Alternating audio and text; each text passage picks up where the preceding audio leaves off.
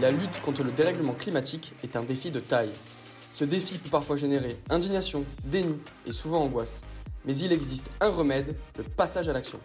Je suis Basile Aguet, cofondateur de Teampack Venture et investisseur dans le climat. Dans ce média, j'échangerai avec des entrepreneurs, des experts et des scientifiques pour aider et inspirer toutes celles et ceux qui souhaitent s'engager professionnellement pour le climat. Au programme, des conseils pour trouver un job aligné avec les enjeux climatiques, pour les entrepreneuses et entrepreneurs, des tips et idées pour créer une climate tech, et parce qu'on en a tous besoin, la présentation des solutions de demain sur lesquelles des équipes entières travaillent déjà. Fabien, comment tu vas? Très bien et toi? Bah écoute, euh, très très bien. Je suis, euh, je suis extrêmement ravi de, de t'avoir sur, sur un épisode de, Tomorrow Now. Euh, on a plein de choses à se raconter. Euh, j'ai préparé un, un, super programme. Euh, et merci de, de, prendre le temps parce que je sais que chez 17 Sports, le temps est compté et que vous avez beaucoup, beaucoup de boulot. Donc franchement, merci beaucoup à toi de, de prendre ce temps pour qu'on échange un petit peu. on est parti pour, pour une petite heure. C'est moi qui te remercie. Merci pour l'invitation et, et ravi, ravi de pouvoir avoir cet échange, cette conversation avec toi. Avec grand plaisir. Euh, écoute, je te propose sans transition qu'on rentre dans le vif du sujet.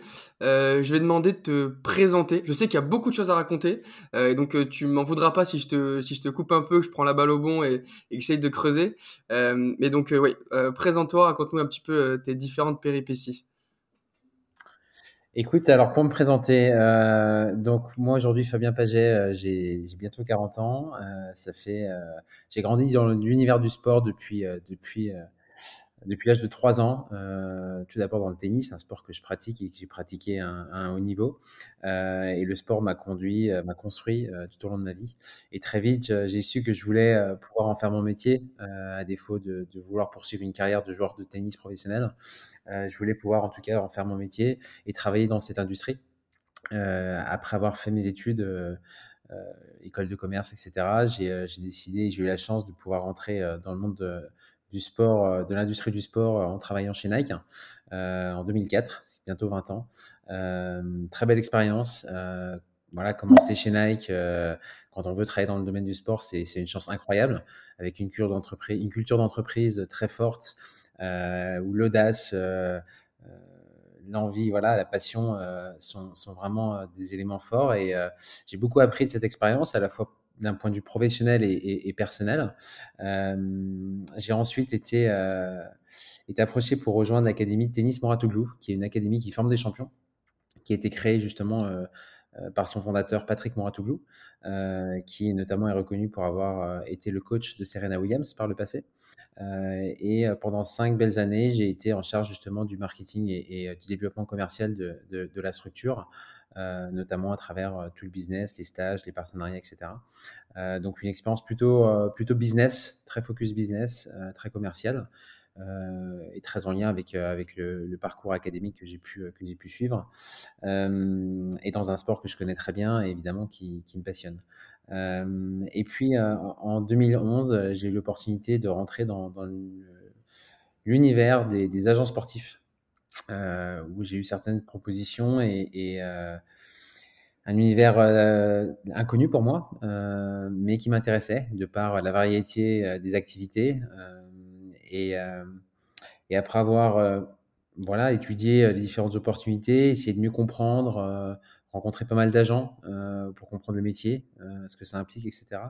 J'ai finalement décidé de, bah, de monter ma boîte. Ça a été, euh, ça a été une décision euh, difficile à prendre puisque j'avais pas du tout prévu, c'était pas du tout euh, dans, dans, euh, dans mon plan en tout cas de, de, vouloir être entrepreneur. Mais ce qui était très important pour moi, c'était d'être aligné avec mes valeurs, avec évidemment ma passion pour le sport, mais aussi la volonté d'utiliser le sport pour vraiment, je dirais, contribuer à une meilleure société. Euh, et, et, donc très vite, j'ai décidé de, de, créer ma, ma, propre entreprise, euh, pas uniquement pour être libre, euh, mais surtout pour pouvoir être aligné avec vraiment les valeurs que je porte et la vision que j'avais. Et, et j'avais l'ambition de pouvoir représenter des athlètes dans différentes disciplines sportives, mais qui étaient engagés, qui voulaient justement montrer qu'ils étaient plus que des champions ou des championnes, mais qu'ils avaient la sensibilité, l'envie, en tout cas, de, de vouloir apporter du bien, faire du bien dans la société. Euh, et, euh, j'ai commencé comme ça. Et euh, j'ai eu la confiance de, certains premiers athlètes, notamment dans le tennis, et j'ai commencé dans cet univers-là. Et évidemment, quand on te donne la confiance, tu ne la trahis pas. Et, je me suis battu, battu pour justement délivrer et, pouvoir apporter vraiment les résultats qui étaient attendus. Donc, évidemment, je suis encore très reconnaissant des, athlètes qui m'ont fait confiance dès le départ. Et puis, le bouche-oreille a fait les choses. Et puis, et puis après, j'ai ouvert aussi à d'autres disciplines sportives, euh, dans d'autres univers, euh, avec encore une fois en point commun les valeurs, les valeurs humaines et les valeurs d'engagement dans la société. C'était vraiment les deux critères fondamentaux pour moi, quelle que soit la discipline sportive. Voilà. Beaucoup de choses. Bah, si, tu, si, tu, me permets, euh, je t'ai pas coupé parce que la suite chronologique est, hyper intéressante à comprendre. Euh, mais je te propose qu'on rétro-pédale, qu'on reprenne un peu cette flèche du temps et qu'on aille sur chacun, chacune des aventures et qu'on creuse un petit peu. Euh, la première étant, euh, tu as été sportif au niveau. Euh, je, suis assez curieux. Tu, peux me dire un peu plus jusqu'à quel niveau tu allais, quelle, était ta, carrière entre guillemets si tu en as eu une. Voilà, pour comprendre un peu par, par quelle étape tu es passé. J'ai euh, non, alors j'ai pas du tout eu, euh, j'ai pas du tout euh, une carrière professionnelle de très haut niveau comme comme on peut le voir aujourd'hui à la télé. Euh, par contre, j'ai j'ai eu un niveau national en France. J'ai participé à quelques tournois professionnels sur le circuit, notamment sur la troisième division du tennis, la troisième division du circuit professionnel, ce qu'on appelle les futurs. voilà, j'avais toujours eu l'ambition d'aller en tout cas au maximum de ce que je pouvais faire. Euh, et, et c'est vrai que j'ai travaillé très dur pour avoir ce niveau-là. Euh, et encore aujourd'hui, à 40 ans, euh, je participe au championnat de France et, et j'ai l'ambition de pouvoir, si possible, faire les championnats du monde en plus de 40 ans. c'est encore, c'est quelque chose qui m'anime, qui me poursuit et, euh, et, qui, me, qui me rend vivant aussi au quotidien. Et tu t'entraînes à quelle fréquence aujourd'hui à côté de ton, ton, travail chez 17 Sport? Bonne question. Bah, arrivé à un certain âge, en fait, tu, tu gères. tu gères, euh, plus dans la, dans la quantité, tu es dans la qualité. Et, et pas dans, et, alors la fréquence est important, mais il y a beaucoup plus de prévention, euh, prévention des blessures évidemment. Euh, on, on, se connaît mieux, on connaît mieux son corps. Voilà, donc ça va évidemment avec une certaine discipline, mais cette discipline, je l'ai depuis mon pro, depuis depuis mes, ouais, depuis le début en fait, depuis euh, depuis l'adolescence j'ai travaillé dur pour avoir le niveau que je voulais avoir dans le tennis et pouvoir associer ça aux études parce que c'était pas facile d'avoir un, de pouvoir à la fois poursuivre des études supérieures et en même temps avoir un niveau, euh, un niveau euh, performant au tennis. Mais, mais donc cette discipline, elle m'a toujours guidé et c'est ce qui m'a permis aussi d'entreprendre. Les raisons pour lesquelles j'ai eu le courage et, j'ai pris la décision d'entreprendre, c'est parce que le travail et la, discipline qui est requise pour entreprendre ne me faisait pas peur, puisque dans le sport, je l'avais vraiment vécu et, euh, qu'elle qu est vraiment aujourd'hui euh, imprégnée dans mon ADN. Justement, tu sais que c'est un petit peu notre mantra euh, chez Teampact, ce, ce lien qu'on peut, établir entre sportif de haut niveau et, entrepreneuriat, euh, sans rentrer dans, les clichés euh, euh, classiques. Mais est-ce que tu dirais que ce, passif de sportif de niveau tennis te sert encore aujourd'hui dans ton quotidien, dans ton activité professionnelle? Mais tous les jours, il, me sert dans la vie personnelle, il me sert dans la vie professionnelle puisque euh, voilà aujourd'hui euh, que ça soit dans la vie pro perso on doit chercher à on doit toujours se remettre en question euh, et pas uniquement dans les dans les moments difficiles mais aussi dans les moments euh, où tout va bien euh, savoir se remettre en question savoir bien s'entourer savoir être résilient savoir se dire la vérité et pas se mentir dans un sport individuel, c'est essentiel. on peut pas, on peut pas se mentir et, et on est seul face, au, face à soi-même on a le, juste, la juste récompense du travail fourni. Euh, et, encore une fois, il y a la dimension mentale, la dimension physique, la dimension euh, technique. Mais il y a beaucoup de choses qui rentrent en compte. Mais tous les jours, et plus que jamais aujourd'hui en tant qu'entrepreneur, ça ça guide ce que je suis euh, au quotidien. Il et il n'y a pas vraiment de frontière entre ma vie personnelle et ma vie professionnelle, dans le sens où j'ai le même, le même mindset au quotidien. Hyper intéressant. Et du coup, bah, si, on, si on suit la, la, la, la, fameuse flèche du temps, euh, flèche du temps utilisée aussi par euh, notre très cher sélectionneur du 15 de France, euh, Fabien Galtier, euh, si on suit la flèche du temps, après ton, ton, ton parcours de sportif de niveau, donc tu, tu pars travailler chez Nike. moi, j'ai lu le, le, le, le, bouquin Nike, alors comment, rappelle-moi le... Shoe Dog. Ouais, exactement, que je trouvais hyper inspirant, les péripéties par, par, par, lesquelles il est passé, et c'est vrai, enfin pour moi, c'est un peu le l'apanage de la résilience, euh, cet, cet, entrepreneur. Euh, en interne, euh, quand on travaille chez NAC, Est-ce est-ce qu'on sent cette culture du grit, de, la résilience, d'aller chercher toujours l'extra mile, etc. Est-ce que tu peux raconter un petit peu comment tu l'as vécu? Et, si, si tu as deux, trois anecdotes marquantes, évidemment, je, je, suis extrêmement preneur. Mais voilà, comprendre un peu comment ça se passe quand on bosse chez la fameuse marque Nike. Écoute, oui, la culture, elle est, elle est très forte. La culture de l'excellence, la culture de l'innovation la culture du collectif, honnêtement, euh, voilà, c'est le sport à l'américaine comme on le connaît, avec euh, avec cette grinta, euh, cette envie de pousser les barrières, de faire tomber les barrières, de pousser ses limites. oui, j'ai vraiment ressenti que chaque collaborateur avait ce mindset. Voilà, quel que soit le, le, niveau auquel on pratique un sport, en fait, il y a un mindset derrière. il y a une volonté de voilà de, jouer en équipe, d'être collectif, euh, je me rappelle, on faisait des foot tous les midis et tu avais à la fois euh, un esprit compétitif, mais aussi un esprit très bienveillant. Euh, et quelles que soient les générations, parce qu'encore une fois, sur le terrain de foot, tu avais tous les âges qui étaient représentés. Et tu avais vraiment un sentiment de famille. Et il y a une culture autour de l'athlète qui est, vraiment très forte. voilà, c'est une entreprise où ils, comprennent les, athlètes de haut niveau, au même titre qu'un Adidas, etc. Et, il y a vraiment une culture de, l'athlète, euh, une compréhension de l'athlète euh, très forte. Euh, ils représentent les, plus grands athlètes euh, du monde entier. Et, au bureau, euh, tu vois passer des athlètes qui sont en contrat sous la marque, qui sont des champions. Aujourd'hui, ça pourrait être un Kevin Mayer, ça pourrait être voilà d'autres champions qui, qui, sont inspirants et qui viennent au bureau. Et donc, tu es vraiment quotidiennement imprégné par cet univers-là. Et comme c'est une marque qui innove, qui crée, voilà, il y a, moi j'ai rencontré Michael Jordan quand j'étais chez eux. Enfin, j'ai rencontré des athlètes incroyables parce que, bah voilà, tu as Michael Jordan qui vient à Paris, qui fait son tour euh, euh, pour sa marque, pour Jumpman. Euh, voilà, tu en prends plein les yeux. Mmh.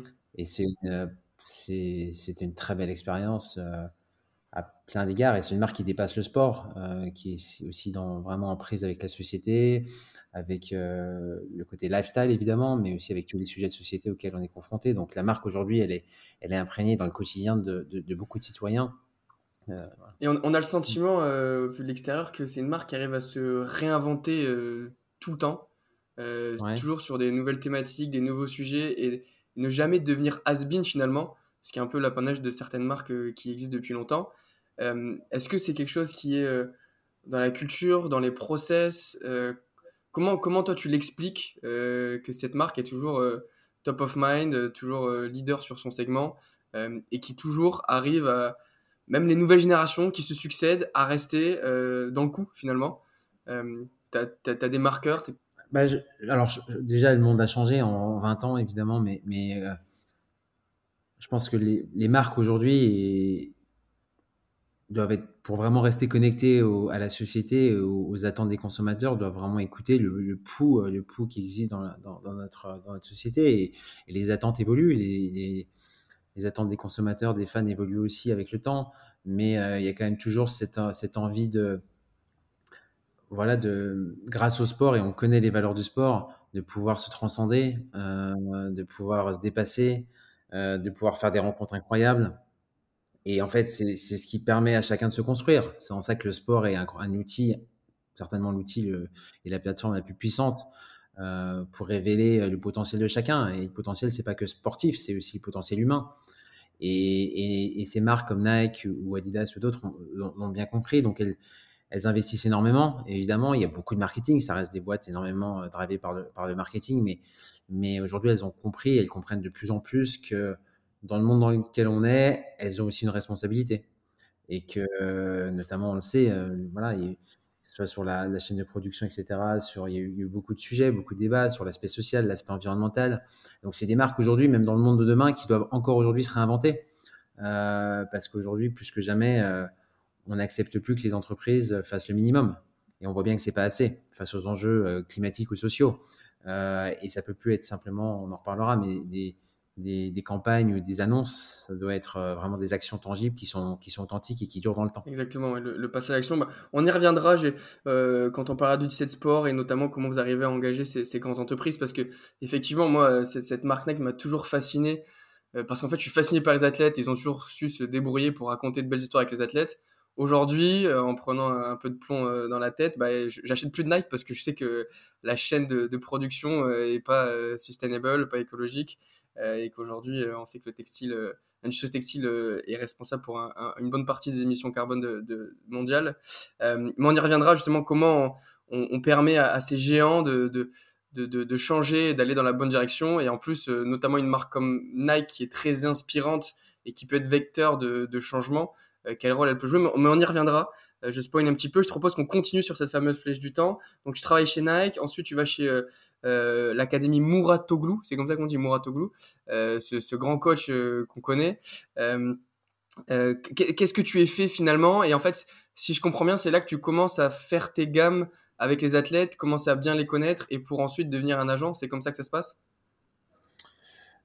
Oui, j'étais pas en, lien avec les athlètes euh, qui s'entraînaient au quotidien dans l'académie, donc les joueurs professionnels ou les futurs champions qui venaient s'entraîner. J'étais pas dans la formation de ces champions.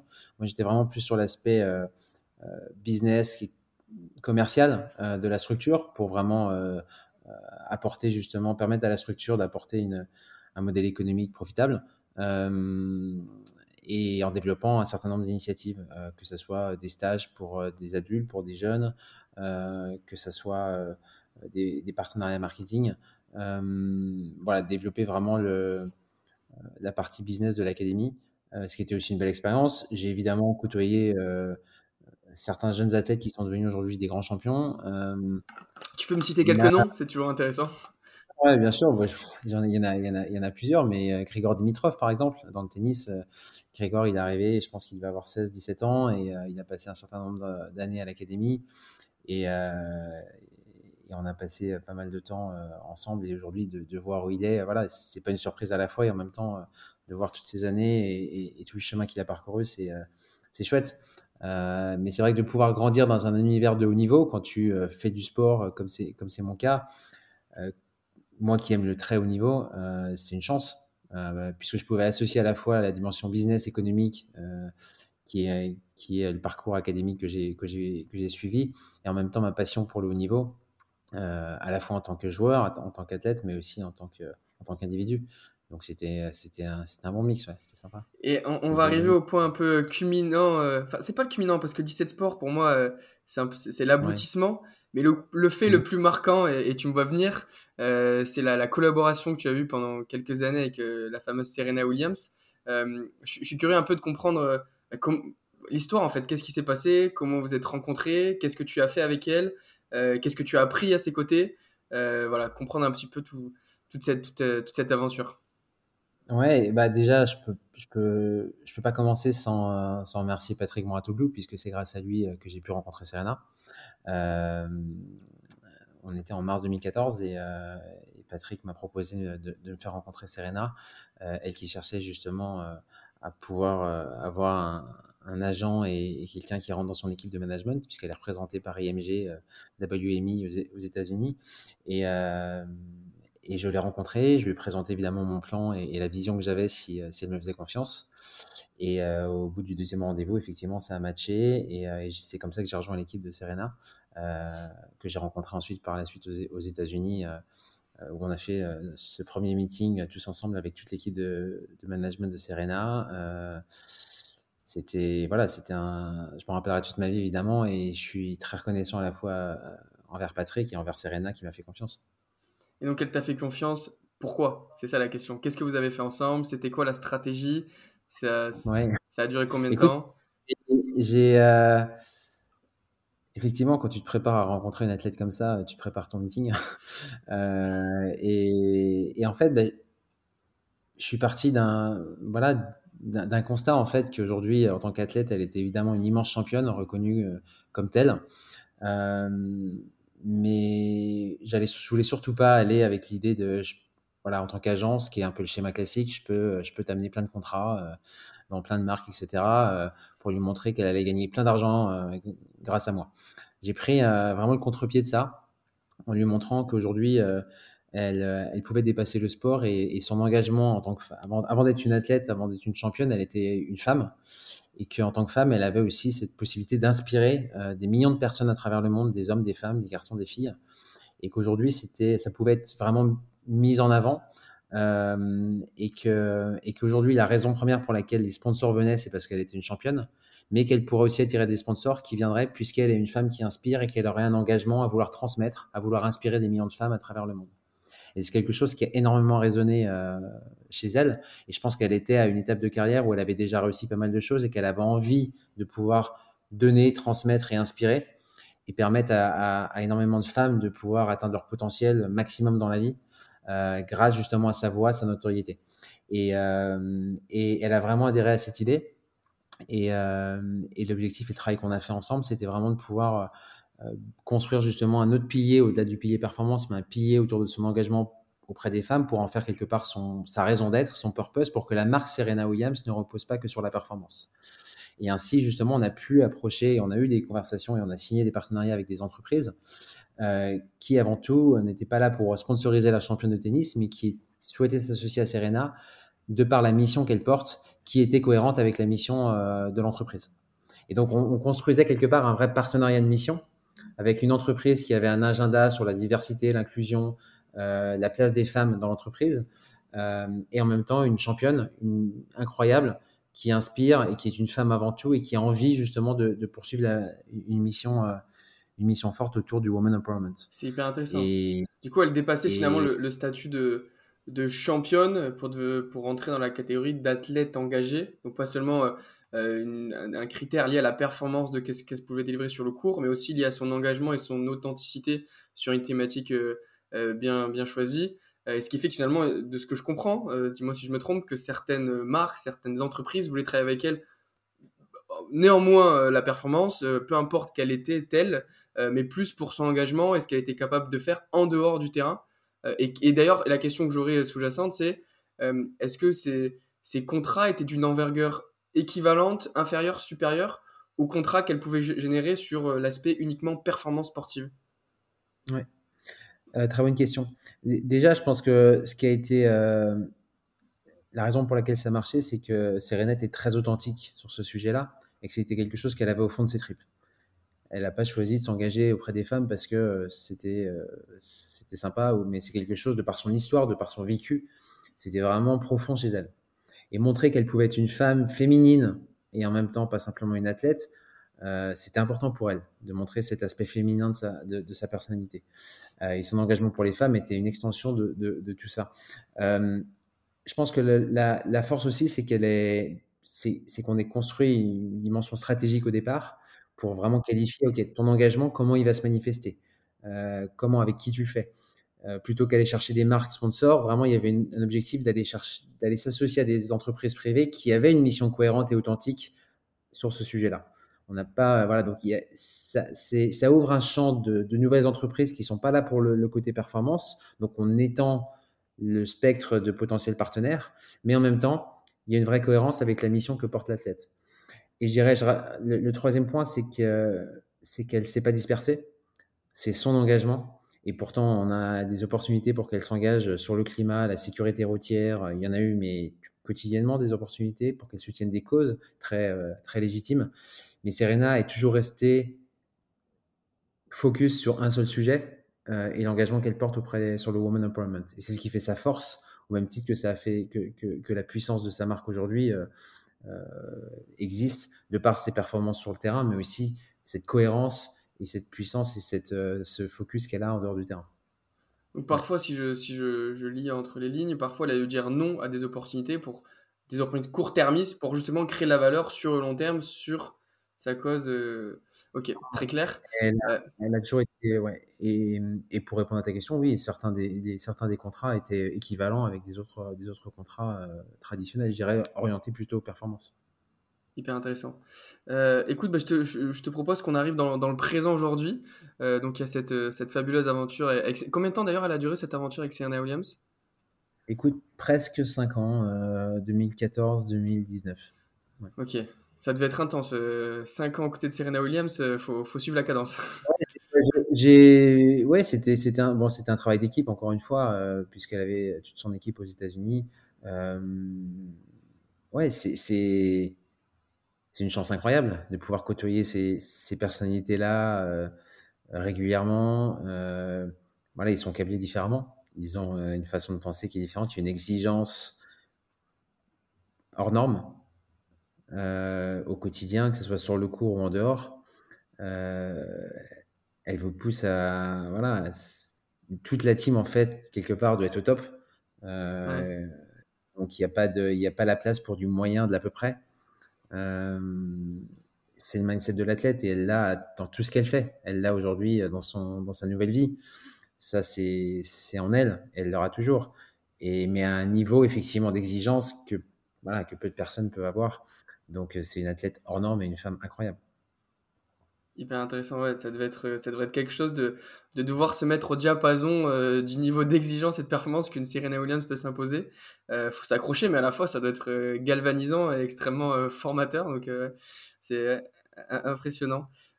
écoute, bah, comme, je disais, je te propose qu'on qu'on atterrisse, on atterrisse tout doucement dans, le présent maintenant. Donc, cette aventure avec Serena Williams, donc c'est arrêté il y, a, il quelques années. Aujourd'hui, tu t'es associé avec Neil.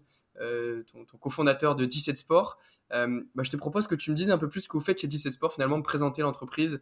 Euh, quelles sont vos activités? Je sais qu'elles peuvent être nombreuses, avec des focus particuliers. donc voilà, je, suis preneur que tu m'en dises un peu plus sur, sur 17 Sports. Avec plaisir. Euh, écoute, effectivement, j'ai cofondé euh, en 2019 euh, 17 Sports avec mon associé Neil Dechy, comme tu l'as dit. Neil et moi, on s'est rencontrés en 2017. Euh, Neil est un des pionniers dans, l'univers du purpose, dans le domaine du sport. Euh, il a été euh, aussi président d'Octagon en Europe pendant quelques années. ensuite, il a été en charge de patron marketing sustainability du Super Bowl et d'America's Cup, deux événements majeurs. Et avec ces événements-là, il a, il a permis justement de démontrer que les événements devaient avoir un rôle essentiel au cœur de la société et devait contribuer à résoudre des problèmes, pas simplement sur le côté euh, entertainment et, et, business, mais que les événements pouvaient aussi apporter un impact positif à la société en contribuant à résoudre un problème qui était cohérent au niveau local. Et, euh, et, et, il a été un des pionniers justement à, démontrer qu'on pouvait associer réconcilier business et impact positif. Euh, et donc quand on s'est quand on s'est rencontrés, on s'est d'une part très vite retrouvé aligné en termes de valeurs humaines, ce qui est important, et puis en termes de vision. Euh, et quand je parle de vision, euh, sur le constat, de par nos expériences complémentaires et, passées, que l'industrie du sport avait, euh, sur les 20-30 dernières années, avait vraiment été focus sur, euh, sur le, le, développement business, le développement économique, et, euh, ça marche, hein, la mondialisation du sport, la globalisation, etc. Ça, a vraiment permis au sport de, de, croître, et on sait aujourd'hui que c'est une classe d'actifs qui, euh, qui est en constante évolution, progression. Euh... D'ailleurs, je crois que, si, si je ne me trompe pas, euh, le sport, c'est ce secteur où les salaires ne cessent d'augmenter. Oui, bien sûr, et, et on le voit à tous les niveaux. Euh, mais euh, le constat aussi que le, sport et aujourd'hui l'industrie du sport ne contribue pas assez, en tout cas à la valeur qu'elle devrait, à, à, impacter positivement la société, puisque le seul moyen de donner du sens ou de faire du bien, je dirais, se fait sous la philanthropie, sous la charity. Ce qui est un peu le reflet et le miroir de notre société. Et, le sport a toujours été le miroir de la société dans laquelle on est. Euh, et en quelque part, on s'est dit ensemble, mais si on, doit, devait faire quelque chose, euh, on voudrait surtout pas monter une énième agence de marketing sportif. Il y en a à tous les coins de rue. Euh, mais si on fait quelque chose ensemble, c'est pour résoudre un problème. Et en fait, en réfléchissant, en passant du temps ensemble, on, est arrivé à ce constat qu'on pouvait, on voulait humblement, en tout cas, essayer de contribuer à transformer l'industrie du sport, justement, en une force de transformation positive pour la société, euh, et montrer qu'on pouvait réconcilier business et impact, et que l'impact n'était pas, euh, pouvait être un driver du business, que c'était pas juste un centre euh, de coûts, et, qu'on devait le faire parce qu'il faut le faire. Et donc, on a, on a, monté 17 Sports justement avec cette mission et cette raison d'être de vouloir accélérer la transformation du secteur du sport euh, comme une force, je dirais, de, transformation positive dans la société. Le nom 17 Sport fait référence aux 17 ODD, les objectifs du développement durable, mais aussi au goal 17 qui s'intitule partenariat. parce que je pense qu'on le voit dans plein d'industries, dans plein d'autres univers. Aujourd'hui, on est convaincu que la, que la collaboration doit prendre le pas sur la compétition, parce que face aux enjeux qu'on a, qui sont énormes, que ce soit climatiques ou sociaux, on doit, on doit s'associer, on doit construire des partenariats justement entre, entre différents acteurs, publics, privés, euh, ONG, et que c'est cet écosystème, cette coalition justement d'acteurs, cette, collaboration de partenariats qui va permettre d'avoir un changement systémique. Euh, donc voilà pourquoi on a appelé l'entreprise la, 17 Sport. Et aujourd'hui, 17 Sport euh, se définit vraiment comme une entreprise d'impact dans le domaine du sport. on est certifié Bicorp. et on opère vraiment à travers le monde entier avec un modèle très très différent, je dirais, des peut-être des entreprises ou des agences classiques, dans le sens où on a un modèle remote euh, depuis le premier jour, euh, euh, avec des équipes réparties dans le monde entier et avec deux bureaux, je dirais, deux centres majeurs, un à Paris, à Boulogne-Billancourt, et un autre à San Francisco, aux États-Unis. voilà. Hyper intéressant. Voilà. Et donc, et donc ouais, j'aime beaucoup ce que tu viens de dire et je te rejoins sur, sur beaucoup de points.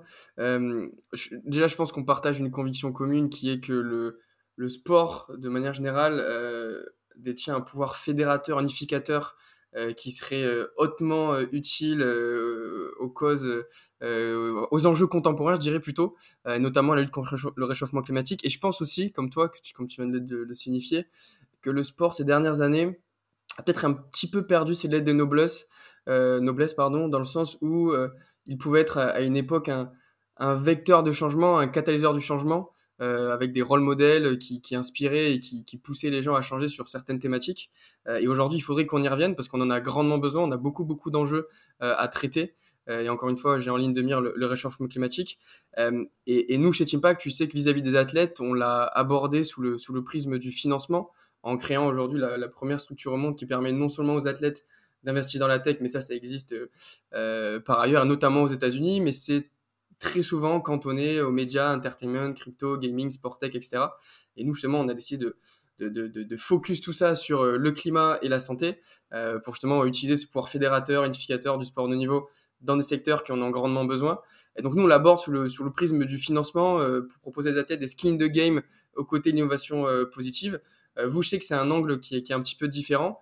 Euh, et donc, j'aimerais bien que tu me, tu, tu, tu me décrives dans les détails euh, comment tu travailles au quotidien avec les athlètes pour qu'ils puissent justement s'engager sur ces thématiques. C'est quoi le process? C'est quoi la, la réflexion sous-jacente? Comment est-ce que eux l'accueillent aussi? Est-ce que c'est un besoin qui, qui, qui, est émis par les athlètes ou c'est plutôt quelque chose qu'il faut leur susurrer à l'oreille pour que finalement ils se mettent à s'engager? Voilà, comprendre un petit peu comment ça se passe et surtout comment concrètement qu'est-ce que vous faites chez DC Sport à cet égard. Euh, très clair, merci Basile. Euh, effectivement, je vais commencer par expliquer ce qu'on fait chez 17. Euh, on est, voilà, on est, humblement, mais très ambitieux, on est vraiment en mission. et pour nous, la réussite aujourd'hui, c'est pas uniquement le développement de 17 Sport, c'est surtout l'impact qu'on va avoir à travers le travail qu'on fait avec nos partenaires, que ce soit nos clients, nos athlètes ou les organisations avec lesquelles on travaille. 17 Sport aujourd'hui, ce que l'on fait, c'est qu'on permet euh, on conseille et on accompagne des, organisations, des entreprises, des grands groupes, euh, des événements, des ayants droit et des athlètes à activer leur raison d'être, en interne d'ailleurs ou en externe, quand il s'agit d'une entreprise, euh, par le sport, pour résoudre des problèmes socio-environnementaux avec des KPI définis, et en même temps délivrer des retombées économiques positives. Donc on vient démontrer qu'avec cette approche justement purpose, euh, on, vient, euh, on vient délivrer des retombées économiques, sociales positives par le sport. Donc le sport sert de plateforme pour justement accélérer la transformation des organisations sur ces sujets et en même temps évidemment délivrer des retombées économiques, sociales et environnementales positives. Donc on crée de la valeur et cette valeur elle est positive mais elle n'est pas uniquement financière, elle est aussi sociale, environnementale, elle est pour toutes les parties prenantes. Donc on aide les organisations à passer d'un modèle qui est avant tout euh, au départ euh, drivé par le profit, mais qui génère des externalités négatives et elles cherchent à les compenser. Euh, ce que font la majorité des organisations aujourd'hui parce qu'il faut le faire. Être responsable est devenu quelque part un basique. Donc elles cherchent, on, parle de, on tend vers la neutralité. Toutes les entreprises ont des, plans à être neutres en carbone d'ici 2040, 2050, etc. donc elles cherchent à compenser leurs externalités négatives, mais elles changent pas le modèle. Nous, on veut les aider à passer vers un modèle contributif purposeful, où justement, elle réinvente le modèle et un modèle qui va en même temps délivrer du business et de l'impact. Donc ça implique vraiment, de la part du leadership, de la gouvernance, une façon de penser différente. On ne cherche pas à tendre vers zéro, on cherche à créer de la valeur, d'aller au-delà de la neutralité pour aller vers du positif. Et forcément, ça implique une transformation de l'organisation. Donc on, fait ça à travers quatre métiers, à la fois euh, de la stratégie, donc du conseil en stratégie, où on vient identifier comment le sport peut être un moyen pour servir la raison d'être de l'organisation et quel est le problème qu'on veut résoudre. Ce que je te propose, pardon, je pense que ce serait hyper intéressant pour, pour l'audience et, pour moi aussi d'ailleurs, euh, pour matérialiser justement euh, ces aspects un peu conceptuels que tu viens de citer sur ces quatre euh, activités que tu vas nous décrire, que tu donnes peut-être un, un, cas d'usage. par exemple, donc sur cette stratégie de conseil, on a travaillé avec telle entreprise pour faire telle chose. après, je sais qu'il y, y, y, y, a une activité vis-à-vis des athlètes sur l'image de marque. Avec tel athlète, on a fait telle chose pour illustrer un peu le propos, je pense que ça serait hyper intéressant. Avec plaisir. Euh, donc, je vais prendre un, exemple avec, euh, avec Adidas. Donc, Adidas, aujourd'hui, on est, euh, on est l'agence purpose d'Adidas en Europe. Adidas a une raison d'être, avec un pilier people, un pilier planète. sur l'aspect planète, c'est vraiment repenser la chaîne de production, la supply chain euh, pour avoir des produits recyclés, etc. Et puis sur l'aspect people, ils, ont deux engagements, un sur la diversité et l'inclusion et un autre euh, sur euh, un, problème qui existe dans notre société, qui est l'accès au sport pour les jeunes filles. C'est un problème qui n'est pas inhérent à Adidas, mais qui est un problème global mais majeur. Et les études démontrent que les jeunes filles décrochent plus vite que les garçons à l'adolescence, pour plein de raisons. Il y a énormément de barrières le regard des autres, euh, les équipements qui ne sont pas adaptés aux jeunes filles, etc. Euh, et en même temps, il y a une étude qui est assez, euh, assez, assez connue, qui a été faite par EY, qui démontre que je crois que c'est 82% des femmes qui sont à des postes de direction dans le monde de l'entreprise révèlent qu'elles ont fait du sport quand elles étaient jeunes et que le sport leur a permis d'avoir justement les soft skills, d'avoir cette résilience et confiance en elles pour atteindre ce niveau de hiérarchie dans l'entreprise. Donc, d'un côté, il y a des vraies barrières à l'entrée, de l'autre côté, il y a une vraie corrélation entre le, fait que le sport permet de maximiser, développer son potentiel euh, professionnel. Euh, et donc, Adidas voulait saisir de ce problème-là. Donc, ils nous ont choisi sur le comment, comment on fait. Et donc, nous, on a effectivement réfléchi à quelle est la stratégie à mettre en place. D'accord? Donc, comment justement, euh, quels, sont les KPI qu'on veut, qu'on veut atteindre? Donc, en l'occurrence, chez, Adidas, on a bâti un programme euh, pan-européen sur 5 ans qui s'appelle Breaking Barriers, euh, qui est un vrai succès, où on a l'objectif de pouvoir euh, aider et, accompagner 50 000 jeunes filles dans toute l'Europe qui n'ont pas accès au sport, qui sont isolées, qui justement qu'on va mentorer, qu'on va, qu'on va accompagner pendant plusieurs années pour qu'elles puissent s'émanciper grâce au sport et développer les compétences qu'elles auront besoin pour construire leur vie à l'avenir. Euh, le deuxième métier, c'est, comme je le disais, c'est la construction d'un écosystème de partenaires. Adidas tout seul ne pourra pas résoudre le problème. Donc Adidas a besoin d'être accompagné. Donc on a construit vraiment une, toile d'araignée d'un écosystème de partenaires avec euh, des ONG, des organisations d'impact qui œuvrent sur le terrain, qui ont le savoir-faire et qui peuvent justement permettre à, Adidas de pouvoir atteindre ces, objectifs-là. Donc on a, identifié 15 euh, ONG dans toute l'Europe qui font ce travail depuis des années, qui sont réputés euh, euh, et, qui justement œuvrent au quotidien euh, pour servir ces jeunes filles. Et en parallèle, on forme 150, 150 champions dans les communautés, dans les quartiers, qui sont un peu des rôles modèles pour ces jeunes filles, qui sont des animateurs, qui sont voilà, au quotidien présents avec ces jeunes filles, pour les, les, éduquer sur le langage, sur gender equality, sur comment bien, bien mentorer ces jeunes filles euh, et devenir des coachs, euh, des coachs vraiment euh, engagés. donc, on forme aussi ces 150, 150 coachs. voilà, ça, c'était les, les, KPI qu'on a définis. Donc, on a bâti la stratégie, on a construit l'écosystème et on implémente, c'est-à-dire que derrière, on délivre le programme à la fois dans la coordination de A à Z, en s'appuyant avec tout le réseau qu'on a constitué, dans les livrables, dans la construction de contenu, de, de campagne, comment le faire savoir, etc. Et puis ensuite, le quatrième pilier qui est aussi très intéressant, c'est la mesure, euh, où on vient mesurer les retombées business pour Adidas de cette approche et de ce programme, et les retombées d'impact, c'est-à-dire quel est la, je le capital social qui a été créé dans la société, quels sont les coûts évités, par exemple, euh, qui, sont, euh, qui, sont, qui sont générés dans la société grâce à cette approche, grâce à ce programme, après plusieurs années. Et aujourd'hui, on est en année 4 du programme, et encore la semaine dernière, le président Europe nous disait que ça avait été un, programme qui est très bien réputé à la fois en interne auprès des collaborateurs, puisqu'on a évidemment leveragé tous les, tous les employés d'Adidas qui, sont vraiment fiers de pouvoir aussi contribuer faire du volontariat et, mentorer certaines de ces jeunes filles. Euh, on a leveragé aussi leurs athlètes et tous les athlètes sous contrat Adidas. Euh, mais aujourd'hui, Adidas reconnaît que c'est un programme qui délivre du business euh, et en même temps qui a un, un, réel impact sur la société, à tel point qu'on va l'étendre aujourd'hui pendant, pendant encore certainement 3, 4, 5 ans. voilà. Hyper inspirant. J'avais en tête que ça allait leur servir à driver du business, à mobiliser des athlètes, mais ce que tu viens de citer, qui est quand même pas anodin, euh, en interne, si ça, si ça transcende les personnes et que ça crée un, un sentiment d'appartenance, une fierté aussi euh, dans la mission. Euh, dans, on sait à quel point aujourd'hui il est difficile d'attirer, retenir et faire grandir les meilleurs talents.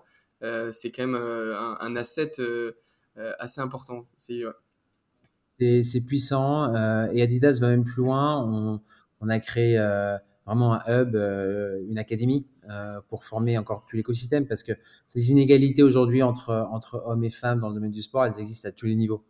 À la fois sur le terrain, dans les quartiers, à la fois dans le monde de l'entreprise, à la fois même dans, dans, dans, la représentation des femmes dans, dans, dans l'univers du sport aujourd'hui. Euh, donc à tous les niveaux aujourd'hui, ça existe.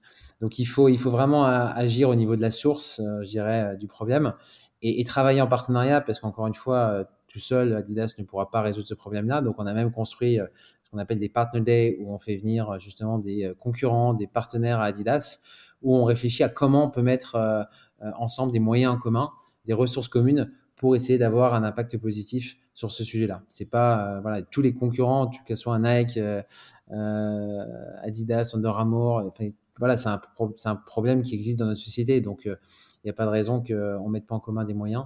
Donc on est là vraiment comme un catalyseur et un enabler, je dirais, pour, euh, pour permettre à Adidas de, d'en, faire un vrai commitment. Il ne s'agit pas d'une campagne, c'est un programme euh, pluriannuel, euh, voilà, minimum 5 ans et même au-delà. Donc on est vraiment, on contribue aussi à transformer la culture de l'entreprise en interne et en même temps en externe. Canon. Tu n'en as pas encore parlé dans tes métiers, tu en as cité trois en, en, sautant, je crois, le troisième, passer 1, 2 à 4. Vous avez aussi un, de, mémoire une activité très proche euh, avec les athlètes, euh, de conseils, d'images de marque. Et je sais aussi que tu as, un avis très tranché, très intéressant sur finalement l'athlète, comment il doit se comporter vis-à-vis de lui-même, vis-à-vis de la marque qu'il représente, et quelle stratégie il doit adopter sur le long cours. et donc j'aimerais bien vraiment t'entendre là-dessus, comprendre un peu bah, aussi avec qui vous travaillez, comment vous travaillez, qu'est-ce que vous leur apportez, et surtout ça fait beaucoup de questions, mais surtout, comment est-ce qu'ils réagissent vis-à-vis de ça? Est-ce que est-ce qu'on sent qu'il y, a une prise de conscience chez les athlètes? Euh, Moi, je, le vois un petit peu, mais euh, peut-être que parfois j'idéalise un peu parce que je vois ce que j'ai envie de voir. Euh, mais donc, je serais, ouais, voilà, raconte-moi un peu tout ça. Alors, oui, très justement, on, travaille et on représente des athlètes. Pourquoi? Surtout parce que les athlètes aujourd'hui sont un acteur majeur de, l'industrie du sport. et, et, on le voit, ils sont de plus en plus vocaux. Les athlètes ont, vraiment de plus en plus, je dirais, de multiples dimensions, pas simplement la dimension performance, comme c'était le cas. Alors, c'est évidemment très présent et très avancé aux États-Unis hein, depuis de nombreuses années, mais ça vient, on le voit de plus en plus en Europe également, ce qui est euh, la continuité normale. Et aujourd'hui, euh, effectivement, on représente des athlètes, mais que des athlètes qui euh, ont un engagement sincère, authentique et profond de vouloir contribuer à résoudre un problème de société. donc, on, on, ne sélectionne que des athlètes qui ont évidemment une, un potentiel d'être euh, mondialement reconnu pour leur performance sportive, mais aussi qui a un engagement profond, euh, comme je le disais, à vouloir, euh, à vouloir améliorer la société à travers leur marque, à travers leur nom. Pas simplement de faire ça de manière tactique, mais c'est quelque part leur raison d'être. Donc nous, aujourd'hui, de la même manière, fort de l'expérience qu'on a pu avoir en travaillant avec des grands athlètes comme, Serena et de l'expérience qu'on a en travaillant aux côtés d'entreprises, un athlète aujourd'hui qui est un champion dans, dans sa discipline a le potentiel d'être une marque. Et comme toute marque, il doit avoir une raison d'être. Et quand vous posez la question, euh, j'ai déjà fait il y a quelques années, euh, je posais la question à, des champions du monde dans l'équipe de France de foot, par exemple, quelle est ta raison d'être? Je peux t'assurer que la, quasi la totalité des réponses tournaient autour de euh, être champion du monde, gagner le championnat, gagner la Champions League, voilà, qui sont, ce qui est très légitime parce qu'ils ont été construits pour devenir des athlètes performants dans leur domaine. Mais aujourd'hui, un athlète moderne dans le monde aujourd'hui, il doit dépasser ça et il doit montrer que sa raison d'être va au-delà de simplement gagner. et puisqu'avant d'être un athlète, c'est un homme, c'est une femme, qui ne peut pas se définir par la performance. On le voit, un athlète qui est blessé, il reste un homme ou une femme euh, euh, avec, une, avec voilà, une raison d'être quelque part. Euh, et, aujourd'hui, aider l'athlète à, se construire en tant qu'individu, c'est essentiel, puisque j'ai toujours eu la conviction qu'on ne peut pas être un champion si on n'est pas un homme ou une femme accompli, d'une part, et qu'on doit montrer qu'on ne se définit pas par sa performance. On voit beaucoup d'athlètes sur les sujets de mental health, et, et d'ailleurs qui sont confrontés à des problèmes, des difficultés justement mental, psychologique, parce qu'ils s'identifient euh, à la performance. Et le jour où ils sont blessés, le jour où ils ont un peu moins de performance, bah, ça retombe et ils ont l'impression de plus vraiment exister. Donc, aider l'athlète à définir sa raison d'être, pour moi, c'est le point de départ essentiel. Et c'est ce qu'on fait justement avec les athlètes, où on vient euh, les aider à construire, à définir leur raison d'être, à comprendre les enjeux sociétaux. Quand on parle de climat, de quoi on parle? Quand on parle d'injustice sociale, de diversité, d'inclusion, de quoi on parle? Beaucoup en entendent parler tous les jours, mais et beaucoup même s'expriment sur ces sujets sans forcément connaître vraiment euh, ce qu'il y a derrière. Et donc, c'est notre responsabilité aussi de les éduquer sur les sujets euh, sociétaux aujourd'hui, ne serait-ce que pour qu'ils grandissent en tant qu'individus. Voilà, tout simplement. Donc, leur donner la base euh, des connaissances, c'est important. Et, derrière, évidemment, les aider à construire un écosystème de partenaires. Et quand je dis de partenaires, c'est pas uniquement des sponsors, c'est aussi des entreprises, des ONG, euh, des organisations d'impact, pour justement servir la mission, la raison d'être qu'ils ont. Euh, comme je disais tout à l'heure sur le travail qu'on a pu faire avec Serena, c'est la même chose. Un athlète aujourd'hui doit définir sa raison d'être, définir quel est le problème qu'il veut adresser et avec qui il va le faire. Et tu reviens à la notion de partenariat plutôt qu'à la notion de sponsoring. Euh, c'est beaucoup plus vertueux. Ce qui est, ce qui est l'essence même de, de, la relation entre entreprise et un athlète. Donc voilà, c'est je pense que c'est un travail de stratégie. Il y a très peu d'agents qui ont une approche stratégique de leurs athlètes. C'est ce que j'allais te demander. Je, suis curieux. Euh, au-delà des, des, agents qui ont cette approche, euh, euh, dans le monde du sport, tu dirais que les athlètes en, pourcentage ont compris cette dimension de raison d'être, de, de, créer des partenaires plus que des sponsors et compris aussi qu'il faut préparer l'après aujourd'hui Ou est-ce que c'est encore quelque chose qui est, qui à l'état de balbutiement et qui a encore besoin d'une prise de conscience, d'une évangélisation auprès des athlètes? Euh, est-ce que, enfin voilà, comprendre un peu euh, comment, comment, comment le, monde sportif pense vis-à-vis de tout ça? Je pense que ça évolue dans le bon sens. Euh, il y a quand même, on le voit, de plus en plus d'athlètes qui sont sensibles, qui sont éveillés sur ces sujets-là et qui s'intéressent. ça dépend aussi beaucoup de l'environnement dans lequel on grandit. on en revient aussi à l'éducation, on en revient à, l'environnement quotidien. si vous êtes entouré par un environnement sain, stable et, qui, n'est pas uniquement centré sur la performance. Quelque part, euh, vous avez envie de vous éduquer, de grandir sur d'autres choses. Il y a, énormément d'athlètes euh, qui, qui, ont cette appétence, mais ils ont besoin d'être accompagnés. Et accompagnés pas par des agents euh, transactionnels qui vont chercher des, des, contrats dans un but de pouvoir gagner de, l'argent, mais qui vont au contraire construire quelque chose qui va durer dans le temps, même post-carrière, puisque l'avantage d'une raison d'être, c'est qu'elle perdure toute votre vie, en fait. Même quand votre carrière s'arrête en tant qu'athlète, euh, la raison d'être se poursuit. Et, derrière, euh, vous pouvez l'exprimer d'une différente manière. Euh, mais la raison d'être continue. Donc ça donne vraiment une, continuité, une aspérité à la, marque de l'athlète qui va dépasser son sport et qui va durer dans le temps. Très clair. Donc c'est un travail de stratégie, un travail de, management au quotidien qu'on fait. Et c'est vrai qu'aujourd'hui, on, représente une fierté, en tout cas, d'avoir des athlètes profondément engagés dans différentes disciplines. Tu peux me citer quelques noms? euh, C'est toujours intéressant. Ouais, ouais, on, a, on, travaille avec euh, notamment Benoît Badiachil, euh, un joueur défenseur de Chelsea, qui est français, qui est profondément engagé justement notamment sur, sur la transmission et sur, auprès des orphelins, notamment au Congo et, en France. On travaille avec Ezra Freck, qui est un, athlète paralympique sur le 100 mètres, 100 hauteur et 100 longueur, reconnu qui a géré un peu le, le visage du mouvement euh, paralympique et, le visage de Los Angeles 2028, euh, qui est vraiment en mission pour euh, faire de la, du handicap quelque part une norme, qu'on ne voit plus les différences. et nous, on, voilà, on, les accompagne sur toute cette mission-là, de A à Z. donc on n'est pas juste là en tant qu'agent pour trouver des partenaires, bien évidemment. Je, je, m'interrogeais précédemment du coup sur la compréhension chez les athlètes de tous ces enjeux euh, leur stade d'avancée de réflexion euh, à, ce propos-là. Euh, vous échangez aussi beaucoup avec les, les corporates, les grandes entreprises. j'ai le sentiment qu'eux sont peut-être un peu plus en avance de phase. Comment est-ce qu'ils réagissent quelle, est leur stratégie vis-à-vis de tout ça, vis-à-vis justement des, athlètes engagés. Pas uniquement, on a parlé de ce que tu fais avec Adidas sur des, des, actions qui sont dirigées par l'entreprise, mais vis-à-vis des athlètes, qu'est-ce qu'ils recherchent aujourd'hui? Est-ce que tu as l'impression qu'il y a un changement de mindset de maintenant on veut des athlètes engagés et pas des champions uniquement?